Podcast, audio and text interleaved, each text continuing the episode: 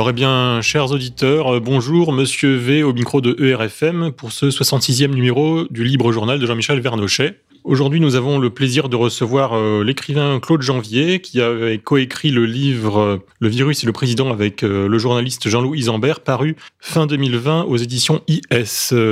Aujourd'hui, nous nous retrouvons pour discuter de l'actualité du Covid. Bonjour messieurs, je vous donne la parole.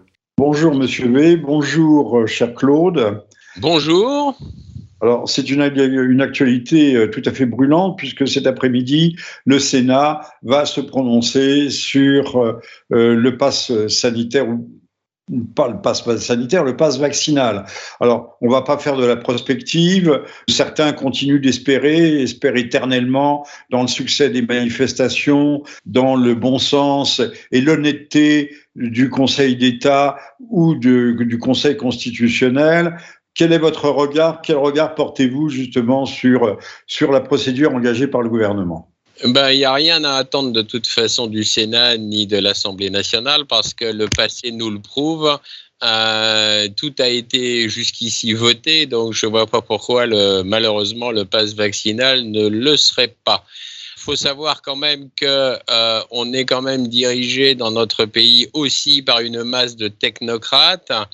Euh, je m'explique en quelques mots. Il y a un conseil scientifique, comme beaucoup de gens le savent, avec à la tête le dénommé euh, Jean-François Delfrécy, euh, qui a déclaré quand même le 18 décembre 2020 que déjà 2021 ressemblerait à 2020 et que 2022, il a déclaré aussi, va ressembler de toute façon à, à 2023, etc. Bref, c'est bis repetita. En fait, je reviens sur ce monsieur parce qu'il avait déclaré en 2009 qu'il fallait vacciner tous les Français contre le virus de la grippe H1N1, alors présenté à l'époque, si vous vous souvenez, comme une terrible pandémie. Euh, terrible au point d'ailleurs qu'elle disparut en une année, presque aussi vite qu'elle avait surgi. Mais coup pour l'État de ces prévisions aussi alarmistes qu'infondées et fumeuses, ben, il y avait plus de 500 millions d'euros pour la seule opération vaccin, entre guillemets, dont des millions de doses seront annulées après dédommagement financier de ses producteurs et 15 millions d'autres doses détruites. Voilà, donc on, on ne change pas une équipe qui perd et nous avons donc placé, enfin nous avons, le gouvernement a placé évidemment euh, Jean-François Delfrécy à la tête de ce fameux conseil scientifique composé de 32 membres, dont je, vous rappelle qu'il a à peine que trois médecins dedans à l'intérieur. Il y a même un vétérinaire. C'est vrai que les vétérinaires, comme chacun le sait, sont spécialistes de, Il n'y a pas un psychanalyste ou Si, si, si, si, si, si, il y était. Alors après, je, Honnêtement, j'ai pas suivi là si présentement il y est toujours, mais ça montre bien déjà le peu de sérieux donc de, ce conseil scientifique. En plus, euh, le gouvernement a remis la Légion d'honneur à Jean-François Delfrécy pour bon et loyaux service. En même temps que Madame Agnès Buzyn. Absolument, ancienne sinistre de la santé, qui nous a classé l'hydroxychloroquine comme substance vénéneuse en janvier 2020. Alors, après, après 60 euh, ans, 70 ans de bons et loyaux services, je ne parle pas de Madame Buzyn, mais de l'hydroxychloroquine, et c'est peut-être ce qui vient de sauver d'ailleurs, puisque l'hydroxychloroquine, c'est de la quinine, et c'est peut-être ce qui vient de sauver l'Afrique de la, de la vaccination, puisqu'on sait que euh, les taux sont extrêmement bas, et surtout les taux de contagion et de contamination. Absolument. Absolument. Il y a aussi un, médicament qu'évidemment le gouvernement ne veut absolument pas mettre en avant. Il s'agit de l'ivermectine, euh, qui est employé euh, activement et massivement au Japon et qui a enrayé euh, effectivement le, virus de façon admirable. Il y a vraiment un, un faisceau qui montre que d'indices qui montrent que le gouvernement ne jure que par les liquides expérimentaux. Je les appelle pas vaccins parce que le mot vaccin est donc un mot euh, trompeur pour désigner ces fameux liquides expérimentaux euh, ARN messagers. Et, en réalité, il y a pléthore de médicaments aujourd'hui qui peuvent tout à fait enrayer le virus. Mais évidemment, euh, Alors, la grande partie de la médecine n'en parle pas. Oui cher Claude Janvier, comment expliquer à la fois cette rage, cette hargne à l'égard de la médecine normale, qui est une médecine qui soigne, c'est-à-dire des traitements qui sont à portée de main, qui hélas ne coûtent pas cher, nous l'avons dit, mais n'est sans doute pas la seule raison. Et pourquoi cette rage vaccinale? Qu'est-ce qu'il explique? Au-delà au-delà des, bêtes raisons politiques actuellement de campagne électorale ou autre, c'est quand même quelque chose qui vient de loin, qui se déploie, qui se développe depuis une vingtaine d'années. Ben, euh, c'est les laboratoires sont devenus des monstruosités qui ne résonnent. Je parle des laboratoires pharmaceutiques, hein, bien sûr, sont, sont, des monstruosités qui ne résonnent que euh, qu'en matière de bénéfices engrangés. Donc, plus ils font de l'argent, plus ils sont contents. Et bien évidemment, euh, comme ce sont eux qui font la pluie et le beau temps dans le monde médical, et d'ailleurs, ces mêmes laboratoires achètent achètent les, des professeurs, des, des, grands patrons de médecine euh, d'ailleurs, il y a quelques chiffres intéressants puisque en, top, en top numéro 1, c'est-à-dire la médaille d'or, revient au professeur François Raffi de Nantes qui a touché 541 729 euros, dont 52 812 euros du laboratoire américain Gilead. C'est intéressant quand même. C'est pas neutre, ce sont sont pas des sommes neutres. En médaille d'argent, nous avons le professeur Jacques Rennes de Montpellier avec 291 741 euros, dont 48 000 006 de Gilead. Et en numéro 3, nous avons la célèbre Karine Lacombe de Paris-Saint-Antoine qui a quand même touché 212 209 euros, dont 24, 28 412 euros de Gilead. Donc, vous, ne citez pas, vous ne citez pas, Claude, les, les, avantages, les, les prestations en, en avantage, c'est-à-dire l'invitation à l'autre bout de la planète, dans des sites idylliques pour des, des pseudo-congrès et, et, toutes sortes d'autres euh, de, de, cadeaux d'entreprise qui inondent littéralement ce genre de personnages. Oui, c'est tout à fait, tout à fait vrai. Mais déjà, effectivement, j'en étais déjà à, tous ces émoluments euh, largement dispensés par les laboratoires pharmaceutiques. Alors, trébuchante. Oui, absolument.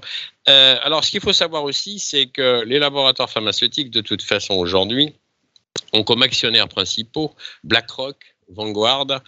Euh, donc, il est vrai qu'on voit bien que les monstruosités financières qui aujourd'hui ont la main mise totale sur la planète ont noyauté totalement les laboratoires pharmaceutiques. Donc, ce sont eux qui font vraiment la pluie et le beau temps.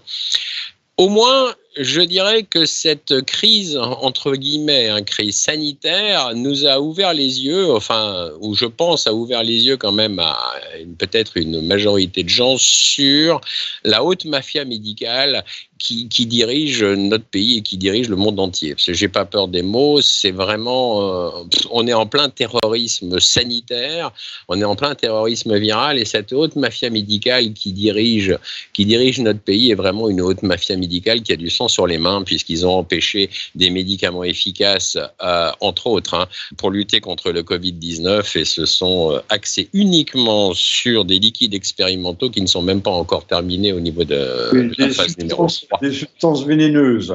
Des substances vénéneuses, voilà, c'est ça. Toujours en essai clinique d'ailleurs, hein, entre parenthèses. Donc, ce qui veut dire que la majorité de gens qui se font injecter ces produits sont des cobayes. ça serait bien d'ailleurs qu'une majorité de gens réalisent qu'ils sont des cobayes euh, humains tout à fait. Vous savez très bien que la majorité des gens n'a pas accès à l'information. Euh, on regarde le, JT. Euh, 20h, euh, on regarde BFM, on regarde CNews, et, surtout ne croyons pas que l'on est informé en regardant CNews. C'est ah bah toujours la, même clique, euh, mais euh, avec une coloration très très légèrement différente. Et donc, la grande majorité ne réagira pas, puisque la grande majorité est, est pilotée, gouvernée, dirigée par la peur. La peur. Euh, on leur a fait peur et ce sont les médias qui, au fond, euh, règnent en maître. L'opinion publique, je vous rends la parole, l'opinion publique n'existe pas. C'est l'opinion des médias qu'on nous fait prendre pour l'opinion publique. Oui, oui, non, mais c'est vrai. C'est tout à fait vrai. Mais euh, il y a quand même, j'ai noté quand même que de beaucoup de gens qui ont eu deux doses, euh, renacle maintenant, pas de plus en plus de gens, beaucoup j'en sais rien, mais de plus en plus de gens renaclent pour se faire injecter la troisième dose. Ce qui veut dire quand même qu'il euh, y a quand même des gens qui se posent des questions. J'ai discuté récemment avec, euh, avec des gens assez proches ou même une lointaine famille qui se sont fait malheureusement injecter deux doses et là ils se posent des questions. J'ai notamment le cas d'une cousine qui a une jeune fille hein, de 14 ans et que bah, sa fille donc s'est fait injecter à deux doses et elle a un problème de, de règles menstruelles qui, qui, qui s'est stoppé. Et en plus, de plus en plus de gynécologues font remonter les informations quand même que c'est cette, euh, cette manifestation, ces symptômes chez les jeunes filles est de plus en plus fréquente euh, chez des jeunes filles qui sont vaccinées. Donc voilà, je lance un peu un appel aussi euh, aux ah, mamans qui pourraient écouter cette émission. J'ajoute à ceux que j'ai reçus par ailleurs, d'Espagne, de, de toutes parts. Mais vous savez très bien comme moi que l'information remonte, mais elle remonte jusqu'où Jusqu'au néant. L'affaire du 11 septembre avait été annoncée par des enquêtes du FBI qui avaient repéré des, des personnes extrêmement suspectes, des, des, comportements, des filières, des procédures, euh, l'information n'est jamais remontée. Et elle ne remonte pas parce qu'on ne veut pas qu'elle remonte. C'est vrai. Il est vrai que les médias mainstream, comme on les appelle, sont de toute façon complètement afféodés à la doxa gouvernementale, puisqu'elles sont subventionnées par les milliardaires du CAC 40. Donc, effectivement, on est dans une information, enfin, une propagande, je dirais, tout à fait unilatérale. Mais bon, c'est toujours quand même bien d'arriver, d'essayer d'arriver à mentionner, euh, à mentionner quand même quelques. Ben, c'est ce que nous sommes en train de faire. On essaye, à notre modeste niveau de petites fourmis, d'ajouter un grain de sable à la réinformation. Mais c'est là, c'est un petit grain de sable. Ben, c'est mieux que rien. Alors, je voudrais qu'on revienne. Vous avez bien mentionné euh, les, intérêts monstrueux, les intérêts financiers des laboratoires, mais n'étant pas purement euh, matérialiste, je crois qu'il y a peut-être d'autres raisons qui se marient très bien avec l'argent, avec BlackRock, avec les fonds de pension, avec la toute puissance de l'argent, mais l'argent n'est au fond qu'un moyen, même pour ces gens. Derrière les laboratoires, y a-t-il une politique, une volonté, une stratégie de l'État profond, euh, je dis pas américain, de l'État profond mondial, de, de, de, de mafia au pluriel, euh, qui voudrait, qui poursuivrait d'autres buts. Alors, je vous dis tout de suite le fond de ma pensée. À la fois, il y a des buts qui seraient euh, non pas eschatologiques, mais messianiques, ceux du transhumanisme, de la Silicon Valley. Et on sait que Bill Gates, c'est Microsoft et c'est le grand vaccinateur en chef de la planète. Mais y a-t-il également d'autres buts politiques, géopolitiques qui pourraient intervenir dans ces stratégies vaccinales que l'on voit se développer maintenant depuis au moins 2003 bah, il est évident que c'est tout à fait une stratégie de l'oligarchie euh, financière mondiale apatride qui, qui dirige euh, cette planète. Bon, on va, je pense qu'il est retirer, euh, on peut garder apatride, mais regarder financière. Financière, c'est son socle, mais je pense qu'elle est aussi autre chose que financière. C'est pour ça que je parlais du, du transhumanisme comme un messianisme. Tout à fait, mais c'est une excellente manière. Ce qu'ils veulent, en fait, ce que cette oligarchie désire, c'est un contrôle total sur euh, la population. Donc, euh, effectivement, la stratégie est assez intéressante puisque on envoie tout un tas de messages concernant un petit virus qui, somme toute, n'est pas plus destructeur qu'un virus de la grippe et qui, en plus, a servi toute la population puisqu'aujourd'hui, malheureusement, on en est à une majorité de la population de la planète parce que c'est même pas, effectivement, ça dépasse le cadre de notre pays. Euh, qui est complètement aux ordres et enrégimenté. Un petit exemple frappant, Samedi, j'étais présent à la manifestation à Paris euh, contre le pass vaccinal. Il faisait un temps affreux. On c'était sous une pluie battante. Vers 18 heures, je me dirigeais donc de, vers ma voiture pour revenir là où j'habite et il pleuvait. Donc à saut, il faisait nuit et tous les gens, à part une poignée que je croisais dans la rue, donc c'était à Paris dans le 7e arrondissement, étaient masqués jusqu'aux yeux. Et c'est vraiment un exemple typique que de la majorité de la population qui a été complètement régimentée et qui est complètement devenue esclave donc de la propagande envoyée et distillée par cette oligarchie mondiale. Et ça marche bien. Ça marche malheureusement très bien. Ces, thérapies euh, transgéniques ou ces thérapies géniques tout court, euh, soi-disant censées euh, guérir du Covid, mais qui ne guérissent pas, qui, qui maintiennent la, la capacité contaminante des, des, des, personnes vaccinées une fois, deux fois, trois fois, cela fait au fond des humains des sortes d'OGM, des organismes génétiquement modifiés. Vous êtes d'accord? Alors, on n'ira pas jusqu'à dire que ce sont des zombies, mais autour de moi, beaucoup notent des changements de caractère, de comportement qui sont peut-être purement d'origine purement psychologique chez les, chez les vaccinés. Mais on note euh, une grande agressivité ou une agressivité croissante à l'égard de ceux qui, par exemple, refusent le vaccin. Ah, absolument. J'ai moi-même été témoin. Bon, c'est vrai qu'avec mon épouse, on a battu pas mal le pavé euh, dans les manifestations à divers et variés, que ce soit à Rouen ou à Paris. C'est vrai que euh, on a vraiment reçu des menaces de mort. C'est-à-dire, on a croisé des gens dans les, au cours de manifestations qui nous ont dit qu'on méritait qu'une chose. Nous autres, les, les anti-passes sanitaires vaccinales, euh, on ne méritait qu'une chose, c'était de mourir. C'est quand même la première fois de ma vie où où quelques personnes, parce qu'il n'y en a pas eu qu'une, m'ont menacé directement de mort euh, verbalement, c'est-à-dire en direct comme ça. Ce que vous dites est intéressant, euh, Claude, parce que ce matin j'écoutais encore, et c'était je crois sur euh, France Culture, le, un certain nombre d'élus sur lesquels des pressions auraient été exercées et, pour ne pas voter le pass vaccinal et qui se plaignaient amèrement de recevoir des, des menaces de mort effrayantes, égorgements, enfin tout ce que l'on veut, euh, pas de les jeter sous le métro, euh, mais presque. Donc avons-nous là une sorte d'aversion accusatoire? Ce sont les, les, les, sectaires, les dogmatiques de la vaccination qui accusent les anti-vax ou ceux qui sont simplement contre le pass sanitaire vaccinal, qui, euh, qui sont en fait les véritables criminels et les véritables agresseurs. Oui, absolument. Non, non, mais c'est ça. Hein. C'est tout à fait ça. Et, il est vrai que cette euh, fameuse crise, entre guillemets, euh, sanitaire a été très révélatrice, euh, d'une part, comme je l'évoquais, sur la haute mafia médicale qui dirige ce pays, et aussi sur la mentalité quand même d'une majorité de la population qui est quand même...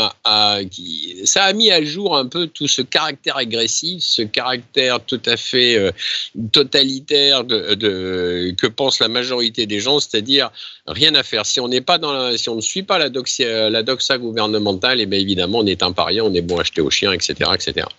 On et peut parler de zombification de la population euh, qui euh, maniée, manipulée par la peur, la peur de je ne sais pas quoi, la peur de, irrationnelle en fait d'une ah, C'est très irrationnel, c'est totalement irrationnel. Des personnes très âgées ou des personnes obèses ou des personnes à comorbidité, on le sait, on le sait depuis le départ. la moyenne d'âge au plus fort de la vague en 2020, c'était 85 ans, la moyenne d'âge. Oui, gens euh, qui euh, décédaient du Covid. Mm. Euh, or, aujourd'hui, ces, ces, populations ont été, au fond, littéralement, c'est ce que dit un peu le professeur Raoul, converties à une religion covidique. C'est ça. Et dont le baptême serait d'ailleurs la vaccination. C'est ça, c'est tout à fait ça. Alors, je reviens sur, sur quelque chose que vous venez de dire, c'est-à-dire le, nombre, enfin les décès donc euh, dus au Covid. Alors, ce qui est intéressant quand même, parce que je me suis penché sur un rapport de Santé publique France, un rapport qui date du 1er avril 2021, qui est d'ailleurs tout à fait trouvable euh, sur Internet. Euh, alors, une petite parenthèse avant que je rentre dans, le détail de ce rapport, c'est que Santé publique France, c'est quand même un organisme d'État composé de 625 agents et qui a reçu euh, en 2021 la, la fabuleuse euh, subvention de plus de 3 milliards d'euros. Et en 2020, cette même entité avait reçu déjà 800 millions d'euros de subventions. Alors quand on essaye de gratter un peu où va cet argent, parce que pour un organisme d'État, on peut se poser des questions, ils s'épanchent vraiment pas, ils disent ça en une phrase, c'est en, en vue de constituer une réserve de stock stratégique. Alors, stock stratégique de quoi? Ça, on aimerait bien le savoir. Mais ça, évidemment, il ne le mentionne pas. Alors déjà, ceci étant posé, euh, Santé publique France, donc rapport du 1er avril 2021. Donc, étude des, décès Covid euh, entre mars 2020 1er avril 2021, donc sur un an. Et page 43, tableau 10, euh, il y a un tableau donc des décès imputés au Covid. Et là, c'est très intéressant parce que la première colonne mentionne 14 471 décès imputés au Covid seul.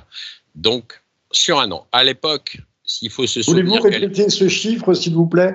14 471 décès imputés au Covid seul. Alors, on sait que la grippe fait en moyenne 8 000 morts par an, par exemple. en 1968, elle en a fait 18 000. Voilà. Euh, quand on disait, quand les malpensants disaient que ce n'était qu'une très méchante grippe, une vilaine grippe, une grippe vicieuse, au fond, ils avaient raison. Bah absolument. Attendez, c'est que ça s'arrête pas là. Ça veut dire qu'à l'époque, si on se souvient un peu, les médias nous mentionnaient plus de 100 000 morts. Donc déjà, Santé publique France, 14 471 décès. Alors après, il y a un tableau. Merci les médias. Oui, voilà, exactement. Merci les médias. Mais ce qui est intéressant, c'est que quand on continue ce tableau, il y a une colonne à côté de celle-ci, celle que je viens de mentionner, qui mentionne, qu'il fait état plutôt, euh, de 27 031 décès imputés au Covid, mais, mais, mais avec une ou plusieurs comorbidités. Donc, ce qui, ce qui indique que là, nous avons eu des décès, mais avec des gens qui étaient déjà malades et qui avaient déjà, qui souffraient donc d'une ou plusieurs affections.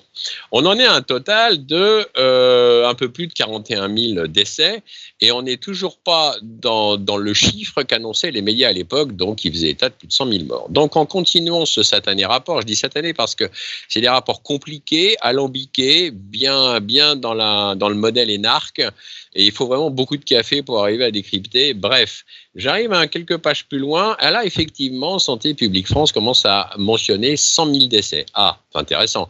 Sauf qu'ils ajoutent 100 000 décès, toutes causes confondues. Ah ben mon Dieu, toutes causes confondues, ça veut dire qu'ils ont englobé bah, les, les, gens qui malheureusement sont décédés de cancer, d'AVC, d'infarctus, etc., etc. Décédé de chute de vélo. C'est ça, décédé de chute de vélo. Alors, je continue ce rapport et plus loin, oui, alors Santé publique France s'explique. Il dit voilà, ils disent voilà, euh, en France, on a encore beaucoup trop de, décès qui sont en, enregistrés version papier. Euh, version papier, ce qui veut dire, Santé publique France toujours, dit, bah oui, comme ça, on n'a pas beaucoup de, on n'a pas toutes les remontées d'informations sur le sujet. Alors là-dessus, évidemment, je vais gratter un peu, je regarde un peu, je fais quelques recherches et alors là, quand même, faut quand même pas pousser parce que les décès maintenant sont enregistrés en France par voie électronique depuis depuis 2006. Euh, bon, alors qu'il y a encore des décès papier, ma foi, j'y crois même pas, parce qu'un exemple d'ailleurs, en 2018, mon, mon, père est décédé dans une petite, toute petite commune de France. Je suis allé moi-même à la mairie récupérer son acte de décès et la secrétaire de mairie l'avait dans son ordinateur et a tapé juste sur sur euh, et envoyé son l'acte décès dans son imprimante et me l'a donné. Donc c'est complètement faux. Ce qui veut dire en fait, la conclusion de tout ça, c'est que les chiffres des décès sont déjà complètement faux en France. Ça veut dire qu'on n'a jamais franchi le cap que tous les médias nous ont annoncé. Euh, merci à Santé publique France d'ailleurs de nous l'avoir prouvé. Mais ça implique aussi que à si les chiffres sont faux en France, ça implique que tous les chiffres sont faux à l'international. C'est grave parce que ça veut dire que cette épidémie, entre guillemets, euh, cette pandémie d'ailleurs, euh, a, tu, euh, a, tué très, très, très. Pandémie, vous voulez dire par là une épidémie planifiée ben Exactement, une épidémie planifiée, absolument. Et c'est grave, ça veut dire qu'en fait, tous les chiffres ont été faussés sciemment pour vendre leurs euh, satanés liquides expérimentaux pour encore mieux enrégimenter et contrôler la population. L'explication, encore une fois, n'est pas suffisante. Euh, vendre, euh, enrichir des laboratoires, même si on sait que M. Bourla, le, le, PDG de Pfizer, est un grand copain de Mme von der Leyen, mais euh, il, appartient quand même à, une mafia. Euh, je n'oserais la qualifier, cette mafia qui est une mafia transnationale et, qui est véritablement toute puissante et qui elle aussi n'est pas uniquement motivée par l'argent. Parce que comment expliquer qu'à la fois l'unanimité dans le mensonge de nos médias et de nos politiques et des médecins qui sont des médecins stipendiés, c'est pas tous les médecins, hein, on entend que certains médecins, de même qu'à la télévision, on entend toujours les mêmes c'est ce que disait timidement l'autre jour Monsieur Rioufol, Yvan Rioufol. Euh, les, autres, ceux qui ne sont pas, qui sont d'avis contraire, on ne les entend jamais, ou, très peu, ou infiniment peu. Euh, comment aussi expliquer cette unanimité dans le mensonge et la manipulation au niveau mondial? Encore une fois, le, le, service des puissances d'argent, à mes yeux, n'est pas une explication suffisante. Non, c'est tout à fait vrai, mais ça fait déjà plusieurs décennies, euh, on le sait quand même aujourd'hui, que depuis le, début de l'ère industrielle, c'est-à-dire à la fin des années 1880, eh bien, tous les clubs euh, secrets, euh, entre guillemets secrets, hein, Bilderberg, Trilatéral, etc., ont été créés et, à une seule fin en fait, c'est le contrôle total et c'est de, de, de, la planète et c'est vraiment diriger un gouvernement mondial où l'élite, entre guillemets, sera évidemment dans l'opulence et où le reste de la population trimera pour eux. oui, la création d'une véritable oligarchie, ou la consolidation d'une oligarchie. Absolument, absolument. Et, et, pour ça, ils ont maintenant aujourd'hui euh, leur valet, c'est-à-dire les Bill Gates, Soros euh, euh, et les GAFA, parce qu'il faut quand même... Vous avez raison de mettre Soros comme lui aussi un exécutant. Absolument. Euh, ce, n'est pas le, grand maître de, le grand maître d'ouvrage, le grand chef d'orchestre, ce n'est qu'un exécutant au même titre au fond que Bill Gates. Absolument, ce sont des exécutants. De toute façon, euh, on a toujours les mêmes à la tête de cette oligarchie, puisqu'ils sont tous euh, membres, enfin actionnaires de, Vanguard. Et là, évidemment, nous retrouvons les Rothschild, nous trouvons Alors, voulez-vous rappeler ce qu'est Vanguard? Vanguard. Alors, Vanguard, c'est un, bah, c'est un fonds de pension, un fonds d'investissement, un peu comme BlackRock, sauf que Vanguard n'est pas coté en bourse. À l'inverse de BlackRock, qui est quand même coté en bourse, qui est donc le numéro un mondial de la gestion d'actifs avec, tenez-vous bien, 8 milliards 676 000 de dollars d'actifs. Ça, c'était pour la fin 2020. Le positionnant donc devant The Vanguard Group avec ses quand même bagatelles de 6 milliards 200 millions de dollars d'actifs sous gestion au début 2020. Ce sont des monstruosités. Alors, ce qui est intéressant quand même, je fais une petite parenthèse là, c'est qu'on est devenu avec des monstruosités financières quand même parce que euh, on ajoute à ça les 21 milliards 600 millions d'actifs indirectement gérés par BlackRock via ses algorithmes Aladdin. Et on a donc les trois acteurs qui sont issus du même nid, qui détiennent ou contrôlent 42 milliards d'actifs, soit 15 fois le CAC 40 quand même au complet. Alors pour en revenir à Vanguard, ils sont, c'est assez intéressant parce que ce groupe n'a pas voulu rentrer en bourse. Et pour cause, parce que ses actionnaires majoritaires sont la famille de Rothschild, les Rockefeller, la famille royale d'Angleterre, la famille Orsini, Morgan et la famille Dupont. C'est un peu les noms qu'on connaît, mais ce sont, ce sont toujours les mêmes qui reviennent sur le tapis. Hein. Dupont, c'est Dupont de Nemours, c'est ça? Oui, Dupont de Nemours, oui, bien sûr. Oui, qui n'ont rien à voir avec la ville de Nemours, enfin, qui n'ont que très loin de Non, rien à voir avec la ville de Nemours, oui, non, c'est clair. Alors, pardonnez-moi, Claude, je rappelle que euh, vous êtes à l'écoute du 66e libre journal de Jean-Michel Vernochet. Le Sénat vote cet après-midi le passe vaccinal. Vous êtes l'auteur avec le Jean-Louis Zambert d'un ouvrage paru en paru en décembre 2020 qui avait pour titre Le virus et le président et nous en reparlerons à l'occasion. Vous préparez la sortie d'un nouveau livre pour le mois de février. C'est ça ces informations étant données sous couvert de Monsieur V, qui est en fait le véritable, le véritable réalisateur de cette émission, de ce 66e Libre Journal. Merci Monsieur V.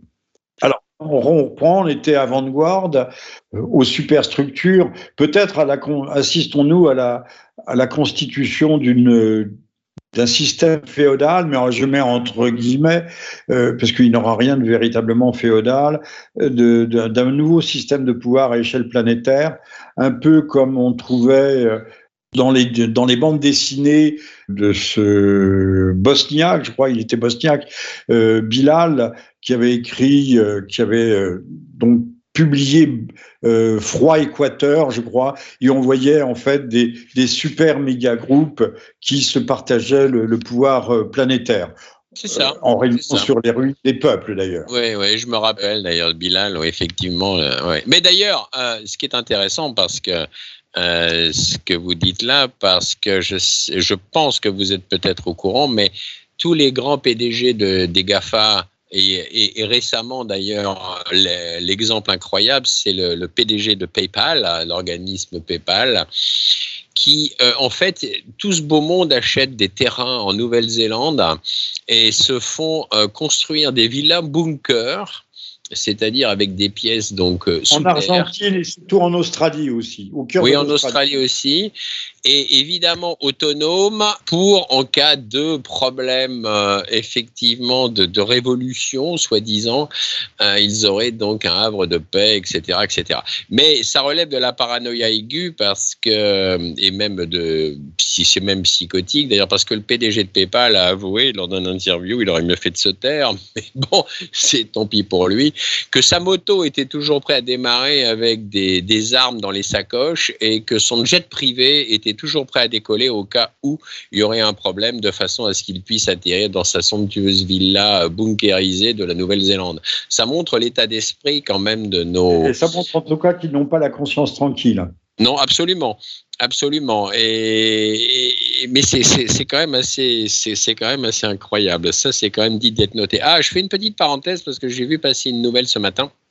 C'est tout frais, ça vient de sortir. Euh, le fameux laboratoire Pfizer, ce matin, a déclaré que son vaccin, entre guillemets, hein, contre le variant Omicron sera prêt en mars. Voilà, cherchez l'erreur. Ça va de plus en plus vite. Euh, les, phases expérimentales pour euh, son actuel vaccin, ne, les phases ne sont pas achevées. Euh, elles doivent se terminer au mieux fin 2002, plutôt en, en, en 2002, 2022 ou 2023, mais on est déjà sur un autre vaccin. Oui, c'est ça. Euh, c'est ça. Rien ne les arrête. rien les arrête. Faire une incidente là-dessus, que Pfizer, c'est quand même, on ne leur donnerait pas le bon Dieu sans confession. Ils ont été condamnés par des tribunaux américains et je crois à plusieurs milliards de dollars de, dommages et intérêts. Déjà, par le passé, un passé récent. Absolument. Absolument. Oui, oui, ce sont vraiment des gangsters. Hein. Ce sont des gangsters et des criminels. Hein. Je n'ai pas peur des mots. Hein. De toute façon. Donc nous sommes dirigés par des criminels. Absolument. Alors là, absolument. Mettez-vous M. Macron dans la catégorie des sous-criminels Oh bah oui, de toute façon, M. Macron est un criminel et c'est un pion criminel. Le problème, il a été mis là pour faire le boulot, c'est ce qu'il fait d'ailleurs. Je dois lui reconnaître au moins une chose, c'est qu'il le fait bien parce qu'il ne lâche rien. Il continuera jusqu'au boutisme puisqu'il est payé pour ça, mais en même temps, c'est c'est tout à fait criminel, absolument. Alors, je vous ai, on était sur Pfizer euh, qui a été condamné, mais je, vois que euh, un juge, je, crois que c'est un juge fédéral aux États-Unis, a rejeté la demande de la FDA, la Food and Drug Administration, de retarder de 75 ans ce qui, était prévu l'examen des données relatives au vaccin et a réduit le délai de publication des, des, données relatives au vaccin à huit mois seulement. Alors, il était prévu de, de produire que, euh, que 500 pages par mois, donc ça aurait duré, euh, ça aurait duré euh, jusqu'à la fin du siècle. Quoi. Euh, et, et, là, le juge a ordonné de produire 55 000 pages par mois, en supposant qu'il y ait 450 000 pages. Ça signifie qu'il faudra un peu plus de huit mois. Espérons Espérons que ce jugement ne sera pas invalidé et que nous allons enfin savoir ce que le vaccin Pfizer a dans le ventre, parce que c'est un peu comme Coca-Cola. Hein. Là, euh, il n'y a pas de secret de la confession en France, euh, ni dans le monde catholique, il ne doit plus y en avoir, mais le secret industriel, il est, il est totalement intouchable. Alors donc 450 000 pages à publier au minimum, à raison de 55 000 par page, va-t-on enfin savoir ce que le vaccin, ce vaccin, ce fameux vaccin transgénique a dans le ventre. Bah, c'est à espérer. Enfin, c'est à espérer que ça soit suivi des faits, parce que, bon, effectivement, alors, bravo à ce juge de l'avoir fait, parce que ça montre quand même que, heureusement, il y a encore des gens avec une certaine quantité d'intégrité et d'éthique, et ça permet quand même de, lutter contre toute cette, cette énormité euh, planétaire, mais est-ce que ça sera suivi des faits? On n'a plus qu'à l'espérer, effectivement. Parce que, bon, quelque part, c'est une louable décision, mais est-ce que ça va être vraiment euh, suivi des faits? Ça, seul l'avenir nous le dira dans huit mois. Alors, je rappelle que euh, vous êtes à l'écoute du 66e Libre Journal de Jean-Michel Vernochet.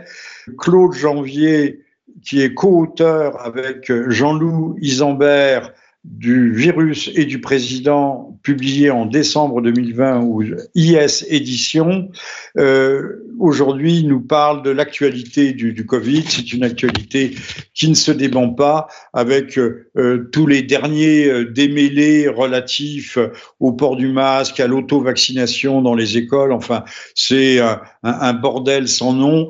Euh, avez-vous le sentiment quand même, Claude, que le gouvernement serait un peu aux abois, perdrait un peu pied et que malgré tout, il, lâcherait un peu du, lest euh, sur ce dossier, ne sachant pas par ailleurs comment s'en dépatouiller, comment revenir en arrière, comment réorienter sa politique, alors qu'on se trouve dans le goulot d'étranglement euh, des présidentielles. Oh, je sais pas si, je sais pas si s'ils veulent faire machine arrière, mais en tout cas, ça ça m'en donne pas l'impression parce que quand on voit les récentes déclarations de Castex, par exemple, où il n'y a pas si longtemps, où c'est c'est interdit de boire son café debout parce que si vous si vous buvez votre café euh, accoudé à un comptoir d'une brasserie, c'est mortel, le virus est mortel, et dès que vous vous asseyez, le virus est inoffensif. Donc avec avec ce genre de déclaration, on peut vraiment pas, on peut vraiment pas attendre quoi que ce soit de, ce gouvernement, je pense. Et puis les récentes aussi déclarations de Macron qui, où il, quand même, il, a lâché qu'il allait emmerder donc les non vaccinés. Euh, j'ai encore jamais vu euh, un président de la Ve République faire des déclarations aussi, euh, aussi ignoble et aussi euh, c'est vraiment pas digne d'un président. Je, on, touche le fond là. Là, on a touché le fond quand même. Hein. Oui, mais euh, on a l'impression, Macron en tout cas donne l'impression d'être très sûr de lui, sûr de ses 25% d'intention de vote, sûr du socle euh, du parti de la peur, euh, toutes les, les, personnes vieilles, moins vieilles, qui, qui craignent, encore que la, dans la population, on a très peur pour la, en ce qui concerne la vaccination des enfants. Donc, Monsieur Macron donne l'impression d'avoir quelqu'un qui n'en a rien à fiche Absolument. et qui fait euh, parce que c'est calculé, il l'a pas fait par hasard. Il a relu texte de son entretien aux Parisiens. Euh, il, sait, très bien qu'il allait déclencher une polémique et une grave polémique. Alors à croire que, je ne sais pas, euh, euh il se représentera, il ne se représentera pas, ou il se pense qu'il va triompher les, deux doigts dans le nez, grâce d'ailleurs à la rivalité Zemmour-Madame Le Pen, et qu'un boulevard s'ouvre devant lui. Bah, c'est un peu difficile de se lancer dans une, euh, dans, euh, dans une prospective. Euh, maintenant, déjà, est-ce qu'il se représentera? Rien n'est moins sûr. Attali avait beaucoup avait déclaré il n'y a pas si longtemps que de toute façon le, prochain président de la République en France serait une femme. Donc si nous pousse Pécresse, ben ma foi ça sera pas mieux, ça sera la peste contre le choléra. De toute façon, et quand on regarde aussi, je ne suis pas persuadé aussi qu'une majorité de la population ne vont pas voter pour Macron ou pour un de ses clones. Hein. Enfin, je veux dire, parce que hum, il y a des gens qui sont de plus en plus opposés à Macron, certes, mais faut pas oublier que Macron a joué fin dans le sens où il a, il a carrément ouvert la planche à billets.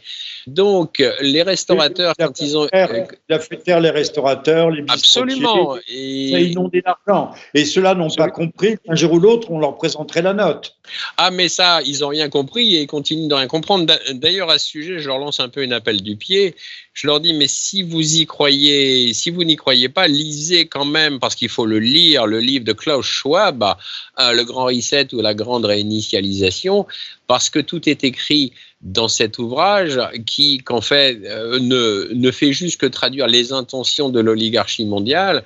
Et, il explique dedans que de toute façon, le but, un des buts d'ailleurs, sur cette planète, il ne subsistera que trois ou quatre grands groupes agroalimentaires et que tous les restaurateurs et tous les petites brasseries et tout, et les, tous les indépendants, en fait, sont appelés à disparaître puisque maintenant, de plus en plus, nous, nous assistons à un envahissement de grandes enseignes.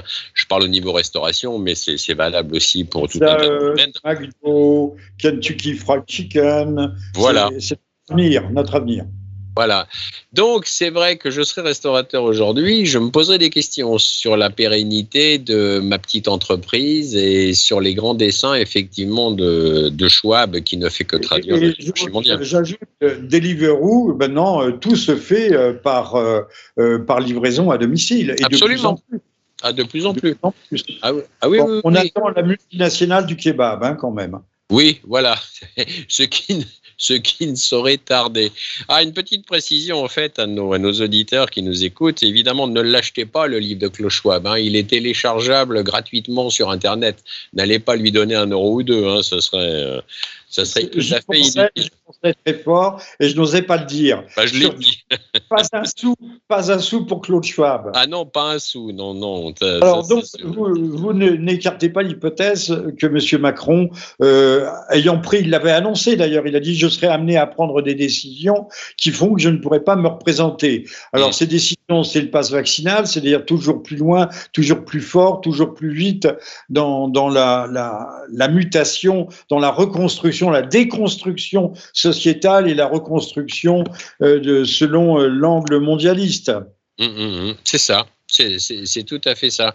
Malheureusement, quand on analyse un peu ce qui risque de se passer à l'élection, bah, la prochaine élection présidentielle, c'est quelles sont les forces en présence les forces en présence, déjà, nous avons un grand problème en France, c'est qu'il faut un candidat, il faut qu'il obtienne 500 signatures, comme chacun sait. Mais, mais, mais, nous avons un problème de plus en plus marquant aujourd'hui, c'est que 14 000 maires de communes rurales, essentiellement, refusent, se refusent à parrainer un candidat. Sur 35, 32 000 ou 35 000 communes en France, je ne me rappelle plus le chiffre exact, euh, ça diminue très fortement la probabilité d'arriver à obtenir les 500 signatures, donc d'arriver à obtenir le sésame pour participer à, l'élection présidentielle. Les euh, sont actuellement en train de tirer la langue. Oui, oui, oui, oui, oui. Ce qui est dommage, je lance un appel aussi, mais bon, après, ma foi, il ne sera pas suivi évidemment, mais euh, on a quatre partis, de, en gros, de souverainistes euh, qui, prônent le, Frexit et le Bruxit, hein, en fait, tant qu'on sera sous la domination de Bruxelles, on, on ne s'en sortira pas au niveau, au niveau France déjà. Et ils sont incapables tous les quatre de, s'entendre et de s'allier pour, euh, pour présenter un candidat commun, ce qui est fort dommage parce que c'est beaucoup d'efforts euh, qui malheureusement sont voués, je pense, à l'échec. Il faudrait un troisième larron euh, entre le duel, si on peut appeler ça un duel, entre Macron, Marine Le Pen, pour être le troisième, la troisième personne, mais pour l'instant, il n'y a personne. Alors, il y a Zemmour qui se pose un peu en trublion. Maintenant, est-ce que, est-ce qu'aussi ça va être euh, est-ce que ça va être suivi? J'y crois. Bon, euh, l'avenir nous, le dira, mais je suis malheureusement pas optimiste sur ces prochaines élections présidentielles. Oui, donc c'est un cauchemar. Euh, un cauchemar éveillé qui malheureusement se prolonge entre le Covid, entre d'autres menaces, entre la menace d'ailleurs d'effondrement économique. La, menace terroriste, elle n'est pas exactement là. Puis on a un petit terrorisme au quotidien très sympathique. Il y a un, gamin qui se fait regarder à Marseille on n'en parle pas parce que ça n'a aucune importance. Il vaut mieux lourdement pénaliser les, vaccinés ou les, faussement vaccinés. Vous savez que c'est 50 prisons et jusqu'à 75 000 euros d'amende. Oui, oui, c'est très cher. Il vaut mieux être dealer. Vous avez un rappel à la loi. Euh, il vaut mieux être violeur, être éventreur, tout ce que l'on veut, mais surtout pas aller contre la politique euh, covidienne. Et la religion c'est non seulement une politique, mais aussi une religion. Et hors de l'église point de salut. Hum, c'est tout à fait ça. Alors, euh, bon, enfin, voilà à peu près où, nous en sommes au niveau, euh, au niveau élection présidentielle. De toute façon, en plus, euh, Macron poussait beaucoup pour faire en sorte qu'il y ait le vote par correspondance. Alors, si, si le vote par correspondance arrive, il est bien évident que ce sera la, porte grande ouverte à la fraude, puisque on a bien vu ce qui se passe aux États-Unis. C'est au niveau de, l'élection présidentielle aux États-Unis, c'est une fraude monstrueuse que le vote par correspondance a été abrogé en France en 1975 en mmh. raison des possibilités de fraude. Euh, et aujourd'hui, on a vu euh, quelqu'un, une femme politique comme Madame Royan, non, c'est Madame Hidalgo, qui euh, battait des deux mains en disant le, vote par correspondance, le vote par correspondance, le vote électronique, le vote électronique, forcément, puisque ça permettra de faire passer des médiocres ou des ineptes. Mais voilà. Et en tout cas, pas des méchants populistes, puisque c'est, euh, ce sont les, les, bêtes, les bêtes avec les souverainistes, c'est presque la même chose, qui sont des bêtes à abattre. Alors, perspective sombre, perspective noire, euh, cauchemardesque, mais, mais y a-t-il espoir euh, quelque part? Ah oui, moi je perds jamais espoir. De toute façon, j'ai toujours pris le, parti de dénoncer sans relâche. En fait, la seule solution, c'est de dénoncer sans relâche euh, ce qui se passe, de mettre en lumière l'oligarchie mondiale parce qu'ils ont horreur de ça. En fait, ils ont horreur de briller sous les feux de la rampe. Et en fait, plus on sera nombreux à dénoncer, et mieux ce sera. C'est-à-dire que si, plus on sera nombreux, ça veut dire que le contre-pouvoir continue. Si évidemment à un moment donné plus personne ne conteste euh, quoi que ce soit, alors à ce moment-là, bah, à ce moment-là, c'est un peu ce qu'on vient de décrire, c'est-à-dire que euh, le gouvernement mondial s'installera pour toujours et euh, on en pâtira tous. Donc il faut continuer sans relâche à les dénoncer. Et ce qui est important, c'est que plus on sera nombreux à le faire, et plus on aura des chances de faire reculer l'oppression. Cher Claude, cher Claude euh, vous parlez d'or. Euh, si le pouvoir mondial ou mondialiste passe, ça sera pas seulement la termitière à la chinoise, ça sera la fin de l'humanité. Ah, notre combat est aussi un combat civilisationnel. Hum, c'est exact, c'est tout à fait exact. C'est ça. Fait civilisationnel. Et, et, et, quand vous dites qu'il faut inlassablement dénoncer, annoncer, réinformer. Euh, au fond, vous appliquez la parole de Saint Jean, seule la liberté, seule la vérité, pardonnez-moi, seule la vérité nous rendra libres et, peut nous maintenir dans la liberté, la restaurer et réhabiliter l'humain. C'est ça. C'est tout à fait ça. C'est exact. Bon, cher Claude, euh, un mot de conclusion, et puis je demanderai à Monsieur V, euh, qui était le véritable directeur de cette émission, nous, avons échangé tous les deux sous sa supervision. Je rappelle que c'était le 66e libre journal de Jean-Michel Vernochet sur ERFM. Euh, un mot de conclusion, et ensuite je laisse la responsabilité à Monsieur V d'apporter la conclusion finale. Mais écoutez, une mot de conclusion, ça va être court. On ne lâche rien et on continue à dénoncer. Voilà. c'est court, c'est bref, c'est concis. On ne lâche rien. Voilà. Merci Claude. À vous, monsieur. Merci à vous. Bien, merci messieurs pour cet entretien très riche. Quant à moi, chers auditeurs, je ne peux que vous conseiller de continuer à vous informer, de lire et de continuer à soutenir notre travail, cette radio, de faire des dons et de vous souhaiter une bonne année. Et d'acheter nos livres aussi. Et acheter des livres, évidemment. voilà, lisez, lisez, informez-vous et. Merci Amazon. Diffusez la bonne parole. Merci Monsieur V, merci euh, Claude Janvier. On se dit à très bientôt. Cher Claude, vous serez réinvité très prochainement dès la sortie de votre livre. Et si l'actualité le nécessitait, vous reviendriez très vite. N'hésitez pas à faire appel à moi, je suis toujours disponible. Merci à vous deux en tout cas et je vous souhaite euh, une excellente euh, journée. Chers auditeurs, cette émission est à présent terminée. Une fois n'est pas coutume, afin de rendre hommage à notre camarade parti trop tôt, nous allons nous quitter en musique en écoutant le premier mouvement de la sonate au clair de lune de Beethoven, interprété par Stéphane Blais. Bonne écoute à tous et à bientôt.